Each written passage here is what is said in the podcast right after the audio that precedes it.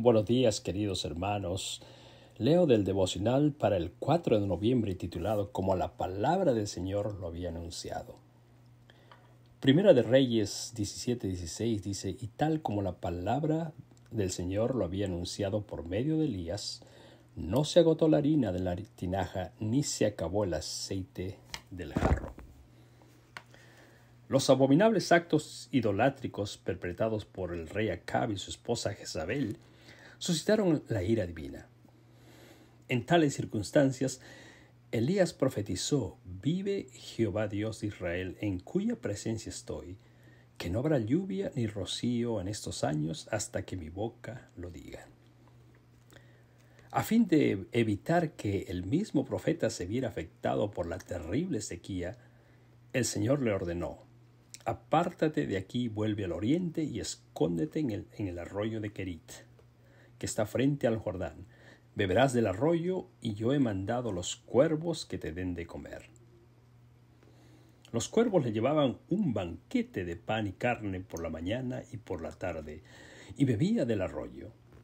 En tanto que la sequía iba dejando en su estela de hambre y muerte por todo Israel, Dios había provisto comida y agua para su profeta. No sabemos durante cuánto tiempo la mano de Dios sustentó directamente a Elías, pero en algún momento el Señor volvió a hablarle. Ahora Elías debía de ser una fuente de bendición para otra persona. Por eso Dios le dijo, levántate y ve a Sarepta de Sidón, y allí vive, he dado la orden a una mujer viuda que te sustente.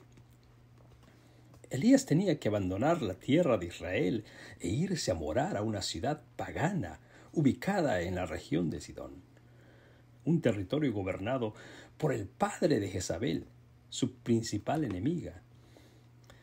Esa era la zona del dios Baal, y para colmo fue enviado a la casa de una mujer viuda y pobre. Entre ser alimentado por Dios o ir a buscar comida a la casa de una viuda idólatra, ¿Qué hubieras preferido tú? Pero los caminos de divinos son insondables para la inteligencia humana.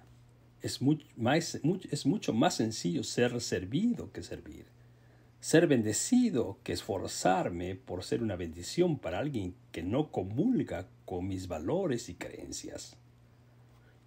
Pero el profeta asumió su papel y enfrentó con fe la alteración de su comodidad y fue el instrumento de Dios usó para que ni la harina de la tinaja ni el aceite del jarro se acabasen en la casa de una mujer viuda. Y todo sucedió como la palabra del Señor lo había anunciado, según 1 de Reyes 17:16. Podemos confiar siempre en ella. Que el Señor nos bendiga.